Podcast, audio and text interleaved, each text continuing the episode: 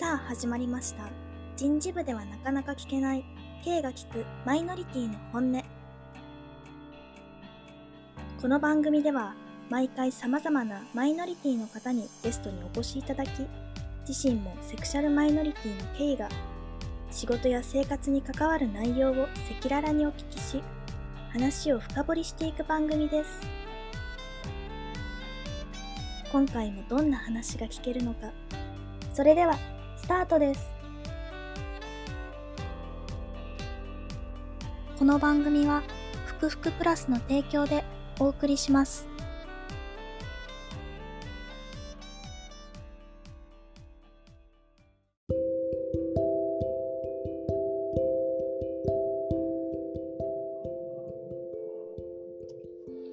はい。では今週も始まりました。経営が聞くマイノリティの本音。本日は内田さんにゲストとしてお越しいただきました。どうぞよろしくお願いいたします。よろしくお願いいたしまおす。願いします。すいません。早速僕の方から内田さんっていうふうに言っちゃいましたが、あのゲストの内田さんぜひ自己紹介をよろしくお願いいたします。はい、えっ、と弁護士の弁護士をしている内田と言います。内田和人としています。えっ、と今はですね、えー、も武蔵小杉神奈川県の川崎市の武蔵小杉というところで、えー、弁護士7名で、はいえー事務所をやっております。うんで、あのーまあ、普通のですね弁護士としての仕事もしているんですけれども、えー格闘家の法的なサポートだとか、はい。あるいは、まあ、今日のテーマにもありますけれども、セクシャルマイノリティの方の法的な支援、サポートなんかにも取り組んでおります。えーよろしくお願いします。よろしくお願いします。弁護士さん、いろいろあると思うんですが、その格闘家の方に特化したっていうのは何かはい。こだわりというか何かあるんですか？まずですね、私、あの、格闘技を見るのがお大好きなんですよ。はいで、まあ、特にキックボクシングとか、はいボクシングとか、あと総合格闘技、はいまあ昔だとプライドとかね、いうのやってたんですけども、そういうのをまあ見るのが好きで、はい。で、まあ、結構会場とかにも見に行ってたりしたんですけども、で選手と、まあ、知り合うことができて。はい。で選手からいろんなですねお話を聞いて、まあ、こういう仕事もしてるので、まあはい選手もいろんな話をしてくれるんですよね。うん。でその中で選手の置かれている環境というか状況というかはい。とんでもないことが起きてるんだなっていうのがですねこんなこと起こってるんだみたいなことがはいいろいろ分かってですねいやちょっとはいこのままではまずいなと。はいなんとかしなきゃっていうので、えっ、と、まあ、どれくらいだろう、3、4年ぐらい前ですかね、はい。からあの取り組み始めているとえいうところですね。ー、労働環境みたいな感じですか？労働になるのかな？えっ、と、そうですね、どっちかというと、まあ、一番大きい、多いのは、移籍、ジム、はい。ジムとか道場に所属していて、はい。そこから、まあ、プロモーターが主催する大会に出るんですけれども、はい。この、まあ、ジムからあるジムからあるジムに移るっていうはい。時に、まあ、トラブル、まあ、何でもそうだと思いますけれどもそこでやっぱりトラブルになりやすくて一石金の話だとか。でそこで、まあ、こうじれるとやっぱり試合ができなくなってしまってですね引退みたいな形にへ強いられてしまうみたいなことがはいあるんですね。え。うん。全然知らないところで、うん。そっかアンテナが立たないと全くなんだろう興味が湧かないというか知らない世界になっちゃそいうますね。そうです。ね。うん。そういったスポーツのこともやりながら、その LGBT 関係もやられていて、そのはい LGBT 関係は、あの弁護士さんなどでね、言える範囲が多分あると思うんですが、うん。どういった内容のことをやられているんでしょうか？はい、えっとまずは、まあ、弁護士なので法律相談というレベルでいくと、あの当事者の方からの法律相談。例えば、はえーまあ、パートナーとの間のことだとかうん、あとは、まあ、遺言の問題だとか、はいはい。うん、うんそれからあとやっぱり職場今日のテーマにもねある職場のことでの相談、まあ、当事者からの相談もあれば、えー会社からのですね、うん。あのやっぱり会社の中でどういうふうに取り組んでいったらいいのかみたいなうんうんうん。の相談とかもあったりしますね。いろいろあります。なんか個人的には、まあ、本当に個人になっちゃうんですけど、遺言とかってすごい気になるなとは思ってるので、うん。ちょっとまた改めてね、なんか遺言の話とかも聞ければいいなっていうふうに思ってますので、はい、続きよろしくお願いいたしますお願い。します。はい、今日、えー、とでは早速ね本題の方に入っていきたいと思いますがあの今お話しいただいたように今日はねちょっと会社の中のこととどうお話をお伺いしたいなと思うんですが、はい、まず、あのー内田さんはずっと弁護士さんをやられてるんですかね？そうですね、25歳の時からはい、ずっと弁護士をしています。わすごいもうプロフェッショナルですね。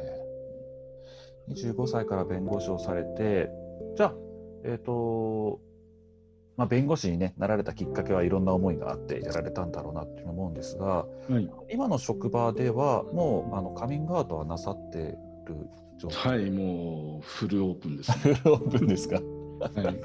えーなんかそのフルオープンにしたきっかけとかって何かあったりしたんでしょうか？そうですね、あのまあ、初めてですね、人に言った、カミングアウトしたのは、はい、大学生の時なんですけれども、はい、まあ、そこからまあ仲良くなって、親しくなったね、はい。人に、まあ、ちょっとずつ、ちょっとずつこうカミングアウトしていったんですけれども、はい、うんもうえいやと思ったのがですね、うん自分の周りの人は本当に近い人たちはみんな大体知ってるっていう状況になって、でもまあ、あの少し離れた、ね、関係の人は、まあ、知ってる人と知らない人がいるみたいなはい。ところで、えー中にはやっぱりあの合コンの誘いとかね、うんうんあるいは飲み会の後の二次会でキャバクラに誘われたりとか。はい、はい、いはいうところで、もう本当断るのいちいち説明するのが めんどくさいなと思って、もうえいやと思って、はい SNS とかでもオープンにしたと。えそれがいつ頃ですか？それが、まあ5年ぐらいかな。5年ぐらい、うん、5年ぐらいかな。4、5年ぐらいかな。うん。45年ぐらい前。はい。あそうです。えー。確かにけどあれですよね。飲み会誘われたりキャバクラ誘われたり。それカミングアウトする前はどういうふうに言ってました？えっ、と、まあ、いや、今日ちょっと、まあ、明日朝早いんで、みたいな。うん。そうですよね。うん、で、この後ちょっと家で仕事するんでとか。う、んうん。うん、なんか言ってですね。うんでもなんかいやあいつちょっとノリ悪いなとかあ誘うよく言われる。パターン、ね 言われますよね。ね。飲み会ぐらいならまだしもキャバクラとか、そう。いやキャバクラ行ったことないですもん。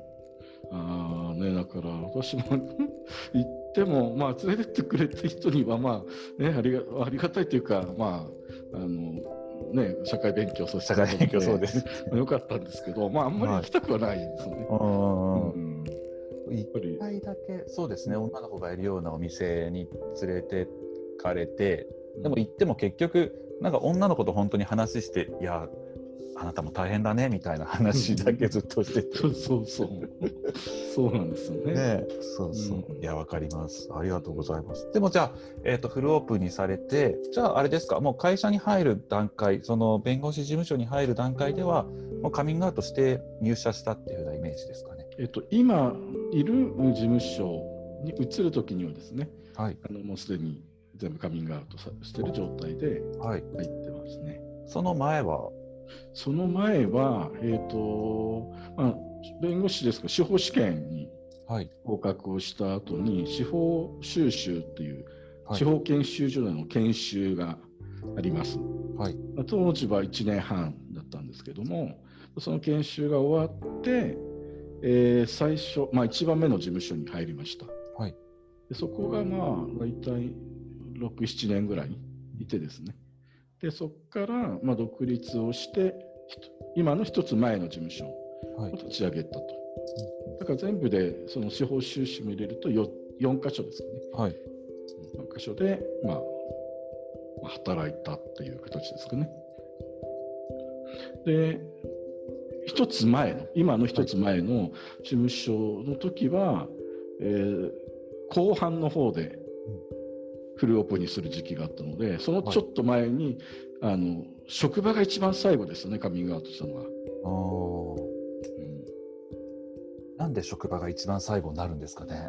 僕も職場が最後の方かな。やっぱりですね、もちろんあの一つと家族、はい。あの両親もいないんですけども、あ両親には結局カミングアウトせずですね、あーうん、カミングアウトしないではい。でした。まあ、兄弟上に兄がいるんですが、兄はもう知っているはい状態でしたね。でもやっぱり職場が一番最後で、うん。それはですね、やっぱり居場所？うん。居場所がもしなくなっちゃうかもしれないみたいな。うん。うんあのまあ、弁護士なので、えーまあ、じどこでもねできなくはないんですよ。はい。うん、別にそこがダメだったらじ一人でこう事務所を作るとか、うんできなくはないんですけどももうそれはそれで結構な労力もそうですね。うん。まあ、資金的な部分もあるしというところで、まあ、そう簡単ではない。うん。そうするとやっぱり慎重にならざるを得ないかったなっていうふうに自分では思います。そうですよね。居場所、確かに居場所だし、もう社会人になれば、下手すれば家にいる時間より長い時間ね、家族より長い時間会ってる仲間内になるし、うん家族にも言いにくいものはあるけれど、それ以上に職場ってなかなかね、そこで孤立するのもすごい嫌だし、そうですね。うん恐怖感はありますよね。そう。うんけどそこでじゃあ言う言うきっかけになったのは何だったんですか？えーっとですね、あのーまあ先ほど言ったようにこうもうフルオープンにしようと思った時があってですね、はい。先ほどの話の流れで。で、でまだ事務所に事務所の人に言ってなかったんですよ。で、これってあのフルオープンにした結果事務所の人も知るっていう感格好は良くないだろうと。まずその前にやっぱり手順としてはあ、はい。事務所の人に言ってからの方がいいだろうっていうところで、えー手前でですねはい。事務所の人にも言おうとうん思いました。へえそれ言ってみてどうでした？言ってみたら驚いたんですけど、はい私が驚いたんですね。かはい。なんで驚いたかと言いますと、うん、いや、結構前からしてましたみたいな。ああ、そうですか。え、どういうことだ？どういうこと？確かに。まあ自分ではね、なんかちょすごくお気にしで隠してるつもりだったんですけれども、はい。まあなんか隠しきれてなかったところが。えそれなんかえ SNS 見たとか何か見て確信があったわけではないけれど、うん、いやきっとそうなんじゃないのみたいなところでへあの、まあ、事務所でですね事務所旅行とか、まあ、行はいったりしてたんですよ、えはい。スタッフの人たちも含めてね。うんで、まあ、温泉旅行とか行ってたのでで温泉でこう、まあ、混浴の、ね、あるところとかもこう見つけてきてはい。あのそこに泊まったりしたんですけど、んうんあの結構誘われるわけですよ。一緒に入りに行こうよみたいなはい言われたんですね。全然興味ないので、うん、あのいや自分はこのこっちの方でいいよみたいな。ああ、混浴に誘われたけどね。はい。うん全然もうかたくなにこう行かないとか、はいあとはやっぱりねあのまあ、恋愛話とか合コンの話とかに全く興味を示さないとうんうん。いうところでなんか何なんだろうみたいな。でいろいろこう考えてみるとあもしかしたらそうなんじゃないのっていう話をなんかしてたらしいんですね。へえ。であやっと言ったみたいな。じゃあ、ある程度、なんか今の話だけ聞いてると、すごい理解のある感じのイメージですけど、うん、そうまあそうですねあのーまあ、そそれぞれの一人一人はおそらくそんなね偏見とかなかったんだろうと思うんですけれども、はい。うーんまあ、今の事務所に移る遠因ですかね遠はいい原因の中には、あのある時に私はあの、まあ、事務所でホームページがあったんですね。はい。でホームページがあってそのホームページの私の、まあ、紹介ページプロフィールページみたいなはい。そこのコメントのところに、あのーまあ、弁護士としてあるいは LGBT ゲイの当事者として LGBT セクシュアルマイノリティの方の法的なサポートにも取り組んでますとはいいうのをこう乗っけたんですよ。うんうん。いいですね。でそしたら、あのー他のですねはい一緒にいた同僚の人から、ええー、とこの当事者としてっていうところは、ちょっと外してくれないか。話をされたんですね。はい。うん、でその言われた時にはうん。何言ってんだと思ったんですうん。よね。うん。もう弁護士なんだからそそここそねうん。などうなんなんで消さなきゃいけないんだとまずは。はい。でその理由聞いてみるとうん。はい。なんかどうやら、まあ、自分は別になんとも思ってないんだけどはい。っていう前置きではい。はい。あの例えば、えー依頼をしようと思ってた人がですねうん。それを見てあここ嫌だと思って依頼してこなくなるかもしれないとかはあ。あるいは、まあ、顧問うん。顧問となる、ね、会社があって、うんそこの会社の人がそれを見てうん。そんなところにはね顧問頼めないみたいなことで顧問切られちゃうんじゃないかへとかっていうことを、まあ、心配してえ。うん。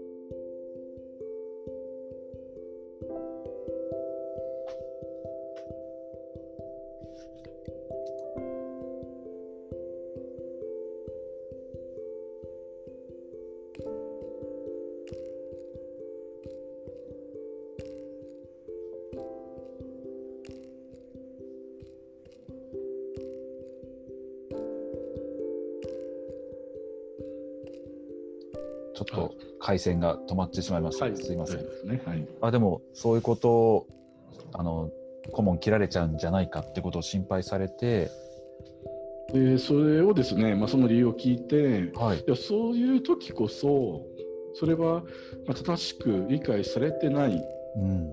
ことが原因でそういう反応になるんだろうから、まさにそういう時こそチャンスじゃないかと、はいはい。ね。あのーそういう話を実うちの事務所はこういう考えでみたいな、うん。あるいは、ね、彼はこういう考えでこうしててみたいな話を、ねうん。するチャンスじゃないかと。うん。でそこでなんで載せないって方向にうん。行かなきゃいけないんだっていうふうに、まあ、言われた直後は思ったんですけれども、はい。でもまあよくよく考えてみると、まあ、自分だったらね自分が言われればそれもそのあのそういう説明できるんですけどはい。それを他の同僚にも、まあ、求めるっていうのはもしかしたら酷な話なのかもしれないとは思ってそこはもう、あのた喧嘩しないことにしたんですよ。あはいはいはい。で、まあ、言われるようにそこの分は外してっていうふうへにえ。したんですよね。その時は、まあ、納得して外したんですがうん。やっぱりこうちょっと自分の中ではもっとこういろいろね広げていきたいとうんういうんところだったので、そこで載せないっていうことにするとちょっといろいろ動きづらいかもしれないなとうん。いう気持ちがやっぱりまだ残ってたんですね。はい。でえそこはまあ最終的には移るということになったと。それでじゃあ今の事務所の方に入られて、はい。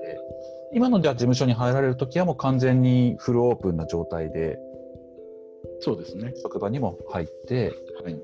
それはどういう、えっと、い印象だったというか今の職場はどうだったんですそうですね。まあその一つ前の事務所はそういうと感じだったので、かはいあの同じような感じだとね移る、まあ、意味があんまりなくなっちゃうので、そこがまあ私にとっては一番関心事だったんですけど、はいそこはですねむむしろまあ法律事務所で弁護士がまあ何人かいるところで、はいまあ、いろんな、ね、強みを持ってる人いろんな特徴というか個性を持ってる人がいた方が、まあ、事務所としても幅が広くなるし、うんうんうん。うん、つむしろ強みになるんじゃないかはい。というところであのどんどん言ってくださいとうーん。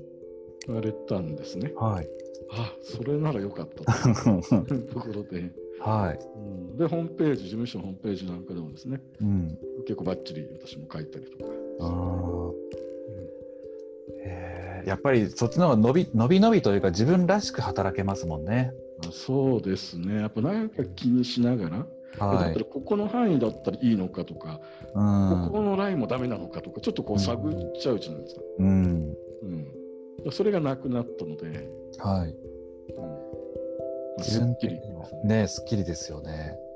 僕も前働いてた時、保育園で働いてたので、ちょっとまあいろんなところで言っちゃってるので、なんか何回もお聞きになってる方もいるかもなんですが、はい。どうしてもやっぱり子供に迷惑がかかるんじゃないかとか保護者からの目で、いやなんかゲイの先生に教えてもらってるなんてうちの子がとかうん。なんかそういうふうに思われたら怖いなと思って僕はカミングアウトできなくて。うん。でもそうするとなんかなんだろう働き続けにくくていろんなところでずっと嘘ついて生きていかなきゃいけなくて、うん。まあさっきの飲みに誘われるとかもねなんかう人にんいやなんか先生早く結婚しないのとかうん子供いるといいわよってやっぱ保育園なのでね。言われますよね。そう。いやそれは分かっちゃいるけど みたいな結婚だってしたい。だからうん。僕はねなんかその当時はすごい僕は悩んでたのでいやゲイじゃなくて僕はもうバイなんだバイなんだって思い込もうとしたりうんが結婚できるって思ってたんですけど、いやまあ僕はゲイだなっていうふうにあるきっかけでうん思ったんですけど、やっぱり伸び伸びというかね自分らしく根幹のところが出せないというかね。そうですね。あとなんかぶ自分でブレーキを踏んでるので、はいはいはい。そこ以外のところでもやっぱりいけないところがあるんですね。うんうん。なんか自分のことを全ある部分で出しちゃうと、この隠してる部分の話にもこうなんかそうなんですよ来るんじゃないかみたいなそうそうそうそうそう。そうなんですよ。恋愛とかそういう話だけじゃなくてね。うんだって、あ、休みの日どこ行ってたの？みたいな話でも、いや、ゲイの友達と沖縄旅行行ってたなとかっていう話もできないし、うん。それがね、ちょっと沖縄行ってたって話から、え、誰と行ってたの？みたいになっちゃうと、なんか写真ないの？とかあ。あそうそうそうなんですよ。本当にだからちょっとしたことからバレちゃうかもしれないっていうさっき内田さん言われたようなブレーキっていうのは確かに自分でかけちゃってたなっていうのは。ですよね。私もまあ今でこそねあのこういうフルオープンしてはい。講師としてもいろんな活動をさせてもらったりしてるんですけど、やっぱり隠してる時ってうん。今の話じゃないですけど何がきっかけでこうバレるか分かんないみたいなねところがあるのでできるだけこう蓋をしてとか遠ざけてみたいな感はい。じで、関わらないようにみたいな感じでうん。してたのを、まあ、今思い出しますね。ですよね。僕もだからカミングアウトずっとしてなかった自分が染みついちゃってるので人との距離感の作り方がなかなか僕まだ今でもカミングアウト僕もねあの最近フルオープンにはしたもののはいまだ人との付き合い方がちょっと苦手な部分は残っちゃってるなっていうのはあります。ぜひちょっとあのー今ね一部で仕事の話聞きましたがぜひ2部の方でちょっと今度、そのカミングアウトの話とかをね中心的にいろいろお伺いできればなっていうふうに思っております。はい第1部はいなんかすごい話してたらあっという間に20分経ちましたが、はい ありがとうございます。ありがとうございます。はい引き続き第2部の方でまたどうぞよろしくお願いいたします。お願いします。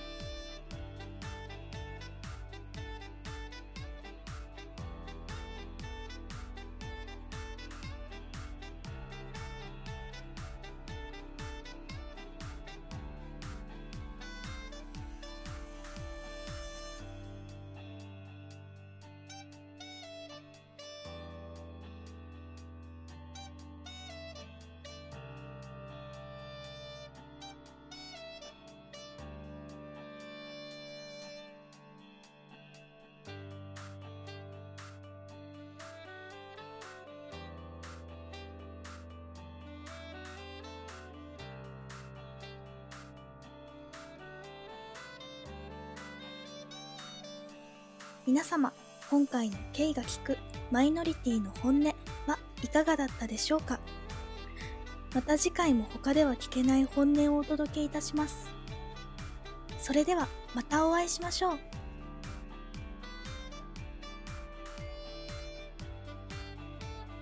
この番組はふくふくプラスの提供でお送りしました。